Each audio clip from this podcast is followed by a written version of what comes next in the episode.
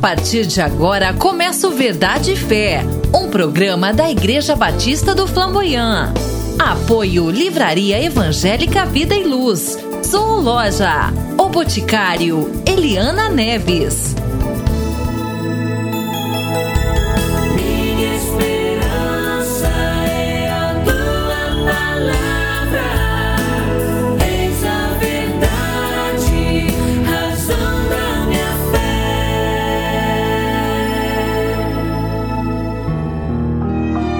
Ouça agora uma mensagem bíblica pelo pastor Sandro Reis, em um dos nossos cultos na Igreja Batista do Flamboyant.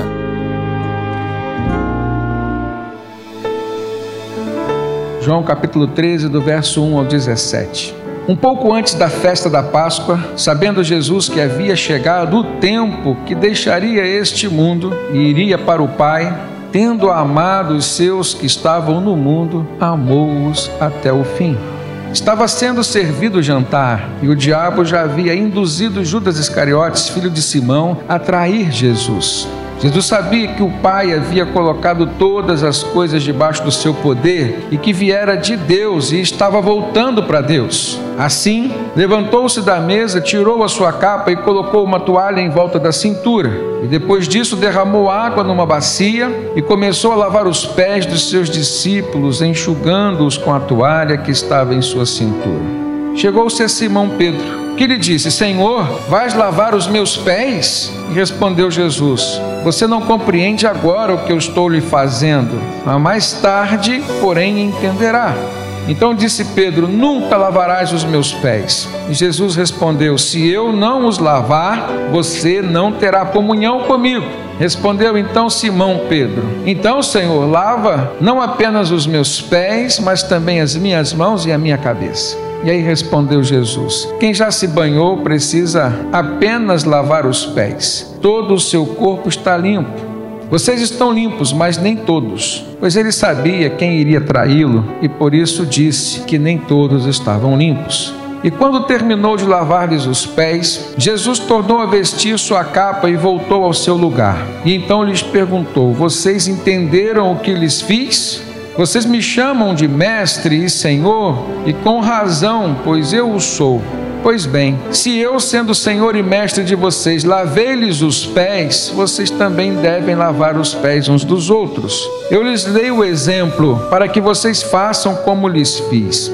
Digo-lhes verdadeiramente que nenhum escravo é maior do que o seu senhor, como também nenhum mensageiro é maior do que aquele que o enviou. Agora que vocês sabem todas estas coisas, felizes serão se as praticarem. Amém.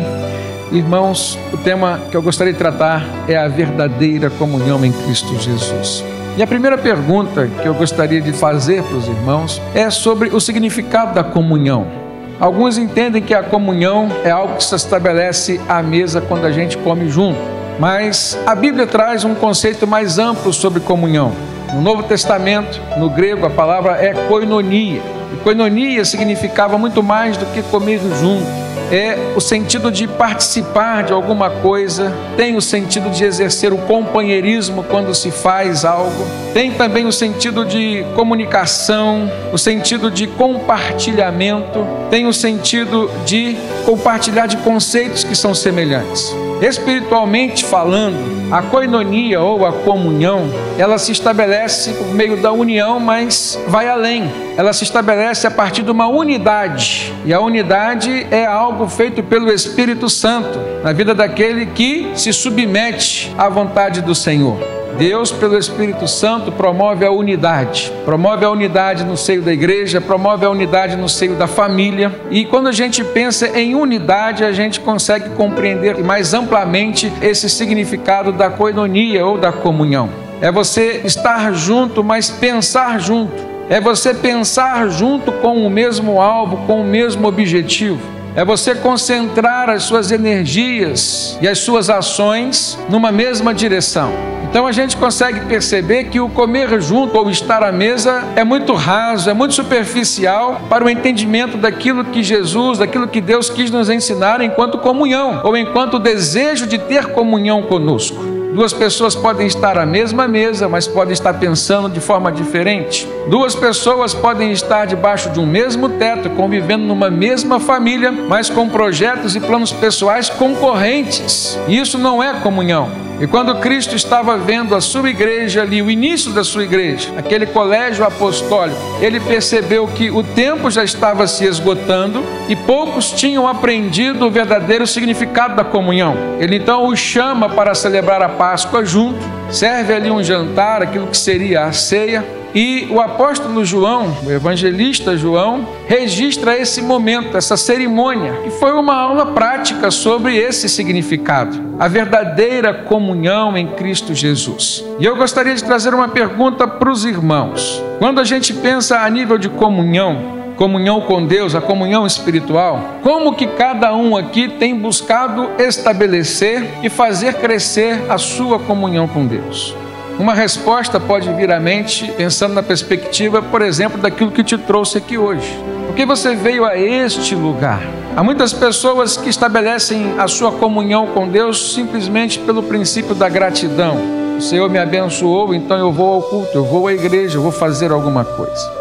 Há outras pessoas que estabelecem a sua comunhão com Deus por meio do serviço, e se elas não estiverem servindo a Deus, fazendo algo para Deus, para o reino de Deus, elas não se veem em comunhão com o Senhor. Há outras pessoas que estabelecem o seu conceito sobre comunhão com Deus é sobre a dedicação das suas vidas. E elas precisam ver que a sua vida está completamente dedicada e voltada para o serviço do Senhor. O apóstolo Paulo via assim. Ele diz: Para mim, o viver é Cristo, morrer é lucro. Em outro texto aos Gálatas, ele disse assim: Portanto, não mais vivo eu, mas Cristo vive em mim. E a vida que agora vivo nesse corpo, eu vivo a fundamentada na fé, no Filho de Deus, o qual me amou e se entregou por mim.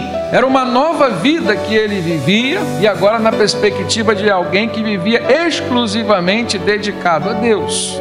Então, se em algum momento ele se percebesse fazendo algo que não era especificamente para Deus, ele estava vendo que a sua comunhão com o Senhor sendo ameaçada, estremecida.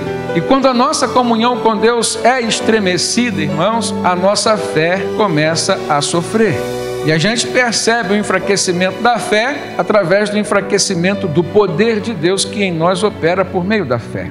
Mas a gente pode perceber uma situação extrema e pior do que todas essas. E quando eu digo pior do que todas essas, não quer dizer que servir a Deus por gratidão é algo ruim, servir a Deus por serviço é algo ruim. Não, servir a Deus só por gratidão é algo ruim. Ter comunhão com Deus somente pelo serviço é algo ruim. O que Jesus mostrou para os seus discípulos e o que Jesus tem para falar conosco é que a comunhão com Ele precisa ser estabelecida, sim, por gratidão, precisa ser estabelecida pelo serviço, precisa ser estabelecida pela dedicação de vida, mas o que não pode acontecer, e aí então eu chamo os irmãos a pensarem sobre o que não é comunhão, é quando você começa a se relacionar com Deus, buscando uma comunhão com Ele por interesse pessoal.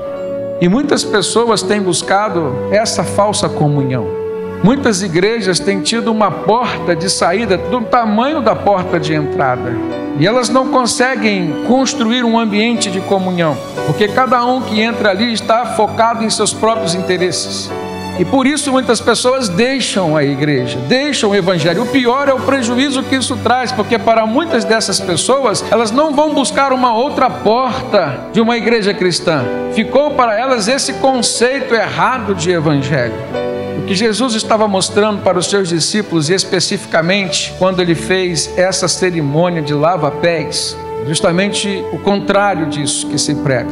A verdadeira comunhão é aquela que se estabelece quando você quer servir e não quer ser servido. Quando você procura Deus para demonstrar o seu amor por Ele e não só para ter o amor dele por você.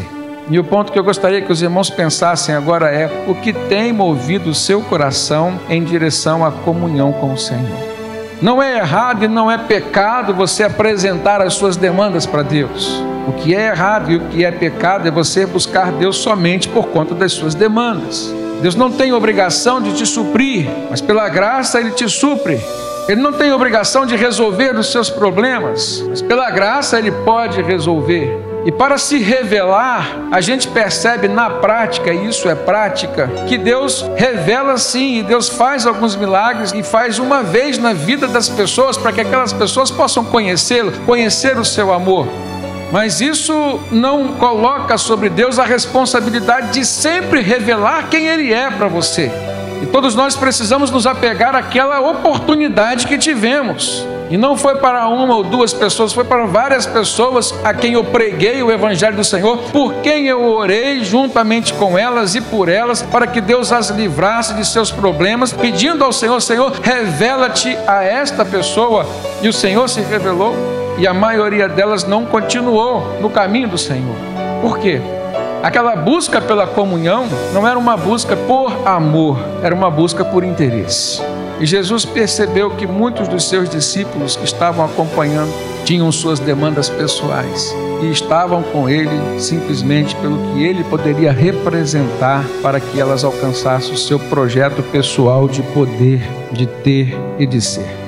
Portanto, irmãos, logo no verso 2, a gente tem um indicativo aqui daquilo que Jesus diagnosticou como sendo uma interferência do mal para quebrar a comunhão. Verso 2 diz que estava sendo servido o jantar e o diabo já havia induzido Judas Iscariotes, o filho de Simão, a fazer o quê? Trair Jesus. A traição é algo que quebra a comunhão, sim ou não?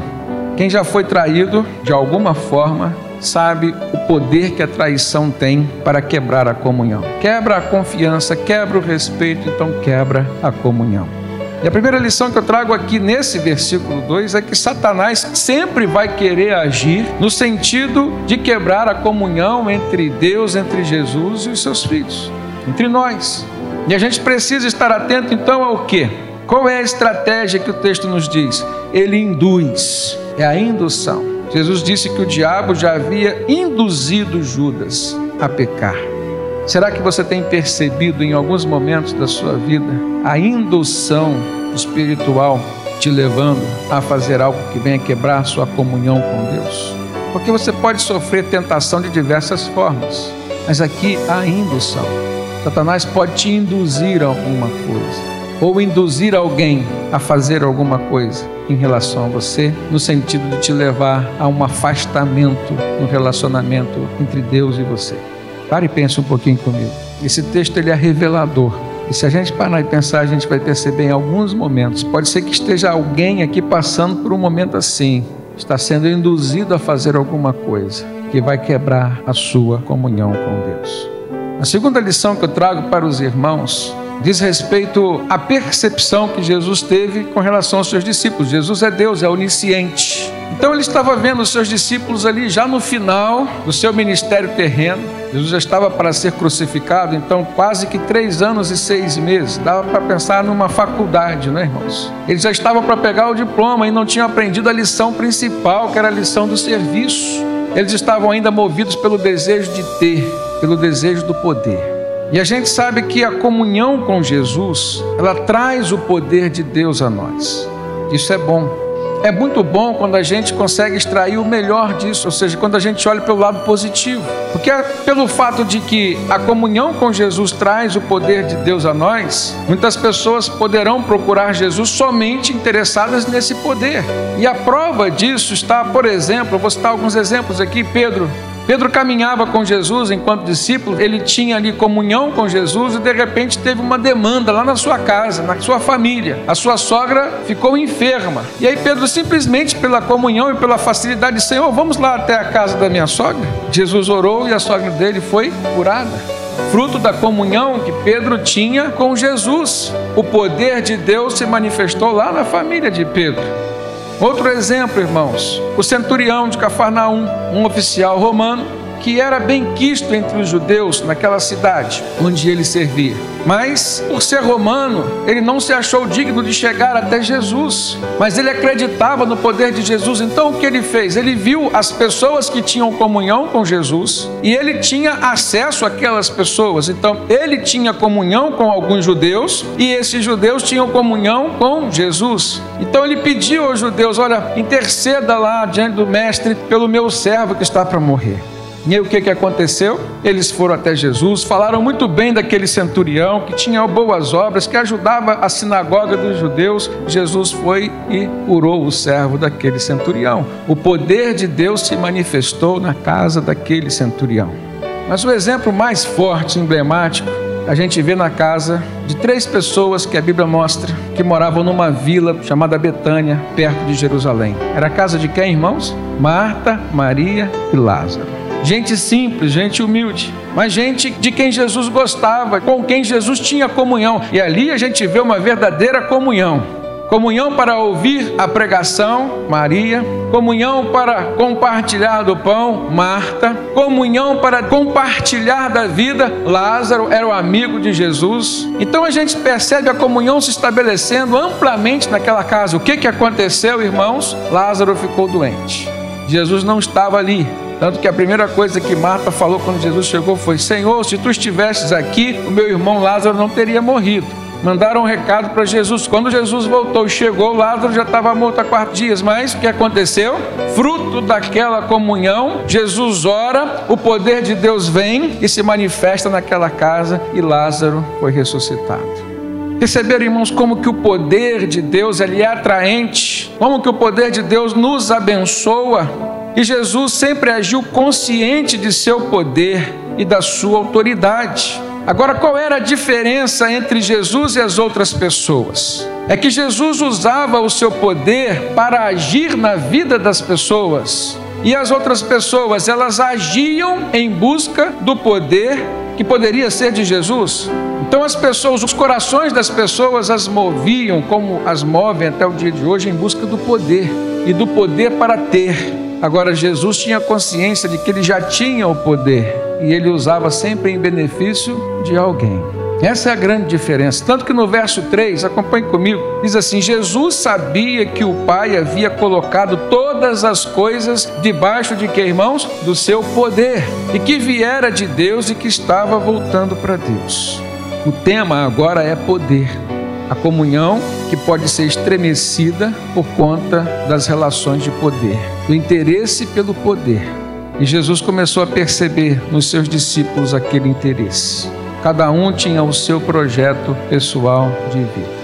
Então Jesus percebe que era necessário desconstruir aquele pensamento interesseiro dos seus discípulos. Já estava terminando o seu ministério na terra e os discípulos não tinham aprendido a verdadeira lição. O que, que Jesus fez? Verso 4, olhem comigo, irmãos. Assim, Jesus se levantou da mesa, tirou a sua capa, colocou uma toalha em volta da cintura. E aí ele começa a aula prática naquela casa que ele transformou num laboratório ali com seus alunos. Ele pegou uma toalha, colocou na cintura sobre suas pernas, imagino, colocou água, colocou lá numa bacia e começou a lavar os pés dos seus discípulos um a um. E eu fico imaginando Jesus lavando os pés de Tomé. Se esse aqui vai duvidar que eu vou ressuscitar. E aí Jesus vai lavar os pés de quem, irmãos? O pior de todos, Judas. Esse aqui vai me trair, vai me vender. Aí Jesus vai lavar os pés de Pedro. Esse vai me negar. Mas nem por isso Jesus parou de lavar os pés de um a um. E quando ele foi lavar os pés de Pedro, o que, que aconteceu, irmãos? Olha só a prova de que a mentalidade da comunhão estava corrompida, estava distorcida. Pedro não aceitou, Senhor, tu vais lavar os meus pés. O conceito de Pedro e dos outros também era de que o líder era para ser o quê? Servido. E todo mundo queria liderar. E aí Jesus vem desconstruir isso, porque o próprio Cristo, o apóstolo Paulo diz lá em Filipenses 2, verso 5, tem de vós o mesmo pensamento que também teve em Cristo Jesus, que mesmo sendo Deus, não teve por usurpação ser igual a Deus, mas fez o que? Aniquilou-se a si mesmo, assumiu forma de servo, vindo a este mundo, e como servo foi obediente até a morte e morte de cruz. Então Jesus começa a mostrar o que, que é o reino de Deus, o que, que é princípio da comunhão com Deus. Aquelas pessoas precisavam ser confrontadas com isso. Então ele começa a servir as pessoas. Ele via que aquelas pessoas estavam querendo comunhão com ele para serem servidas. Esta é a razão. E aí, meus irmãos, cada um com o seu projeto pessoal de poder. Judas Iscariotes foi o primeiro a ser desmascarado. Aquela conversa com Jesus sobre o projeto de Deus para Jesus, Jesus falou: Olha, o filho do homem, convém que o filho do homem venha padecer, sofrer, ser morto e ao terceiro dia ressuscitar. Judas não engoliu aquilo, porque o projeto pessoal de Judas, ele já cuidava da tesouraria, ele queria, quando Jesus alcançasse o poder, destronasse o Império Romano, ele estaria lá no primeiro escalão. Pedro, qual era a natureza de Pedro, irmãos? Todas as vezes que Jesus inquiria alguma coisa, Pedro se levantava na frente dos outros. Sou representante do colegiado aqui, primeiro-ministro. Cada um tinha o seu projeto pessoal de vida, seu projeto pessoal de poder. E Jesus, sabendo disso tudo, irmãos, pior, o tempo estava se esgotando. O texto diz que Jesus sabia que ele tinha vindo de Deus, tinha todo o poder, mas estava para voltar para Deus. É como um pai que está educando o seu filho, está vendo que seu filho já está alcançando a maturidade e não toma jeito, não toma juízo, não tem responsabilidade. Imagina uma situação como essa. É mais do que o professor está ensinando o seu aluno e está chegando ao final do curso e ele viu que o seu aluno não aprendeu. Porque apesar de ser mestre, mestre dos mestres, Jesus veio a esse mundo não só para ensinar, ele veio para salvar, ele veio para dar a sua própria vida, ele veio em obediência ao Pai.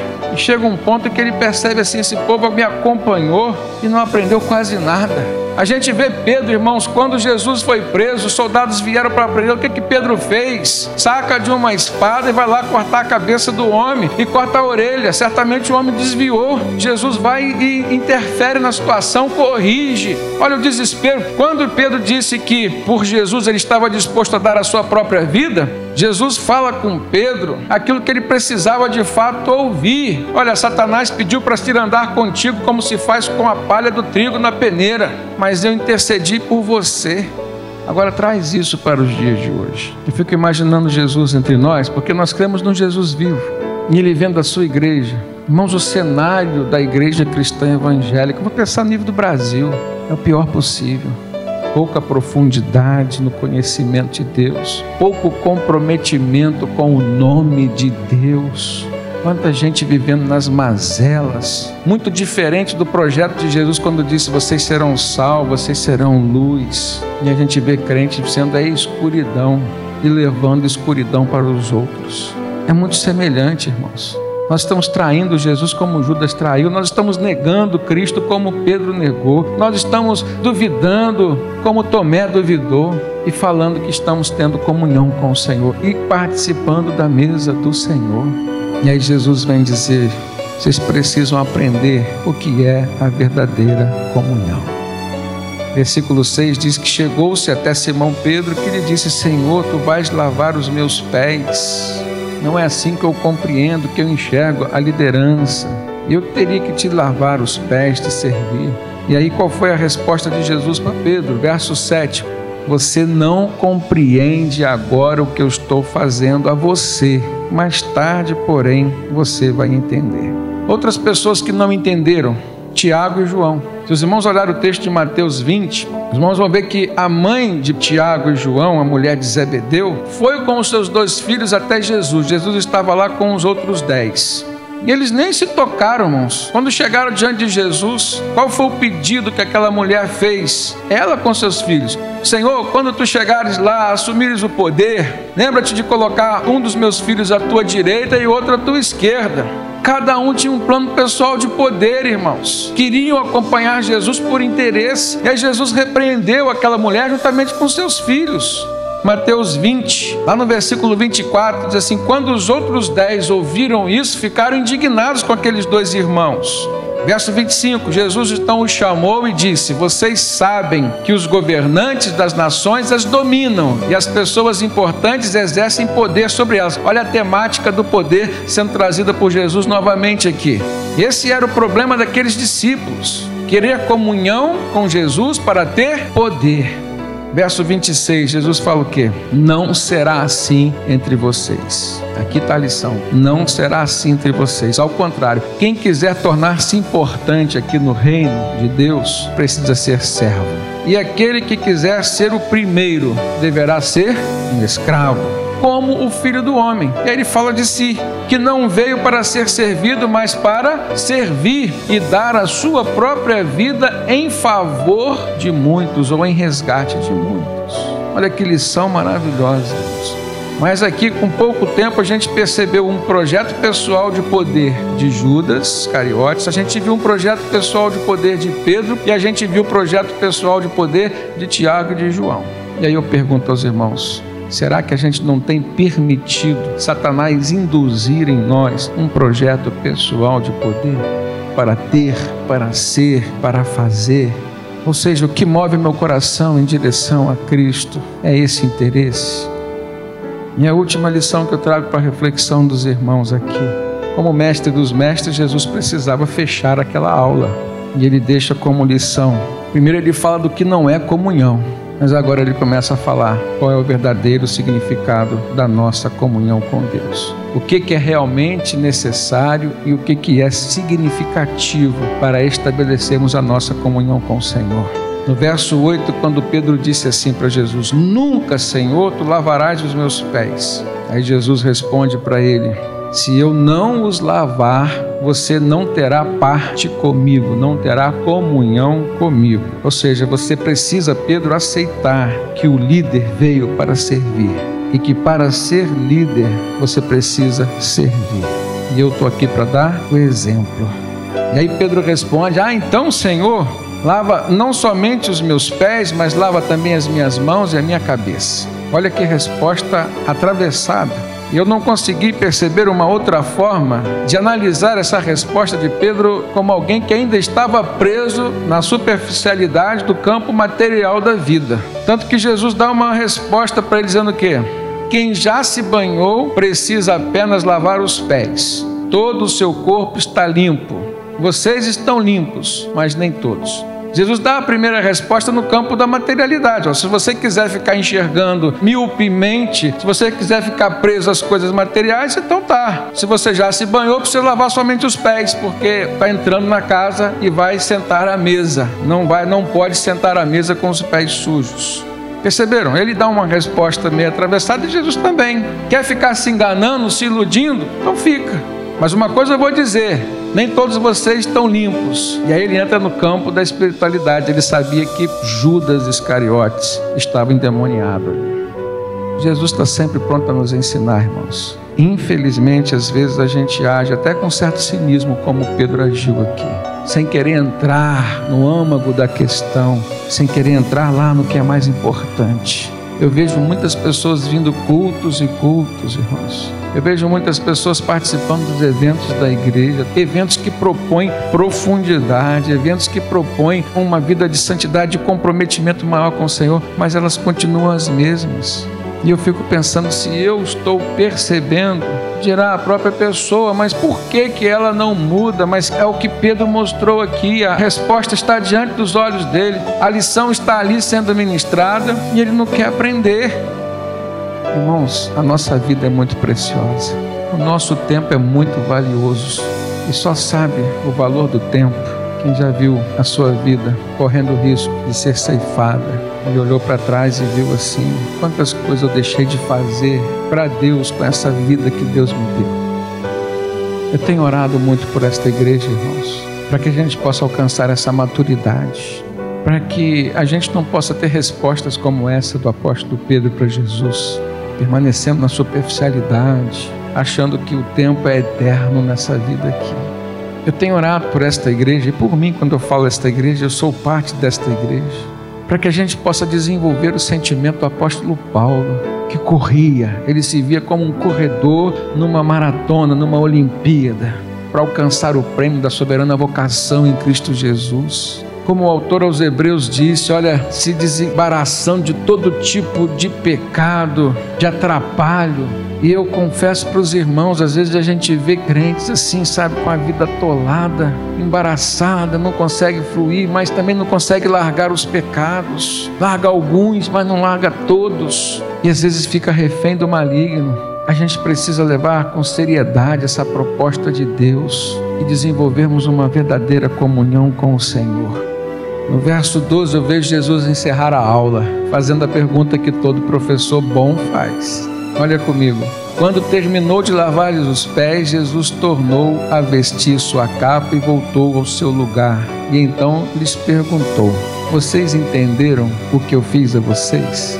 E aí no verso 17 ele diz assim: Agora que vocês sabem estas coisas, felizes serão se as praticarem. O poder de Cristo está disponível para aqueles que desenvolveram uma verdadeira comunhão com Ele e não uma falsa comunhão. Amém. Está chegando ao final mais uma edição do nosso programa. Obrigado pela companhia e até o próximo Verdade e Fé.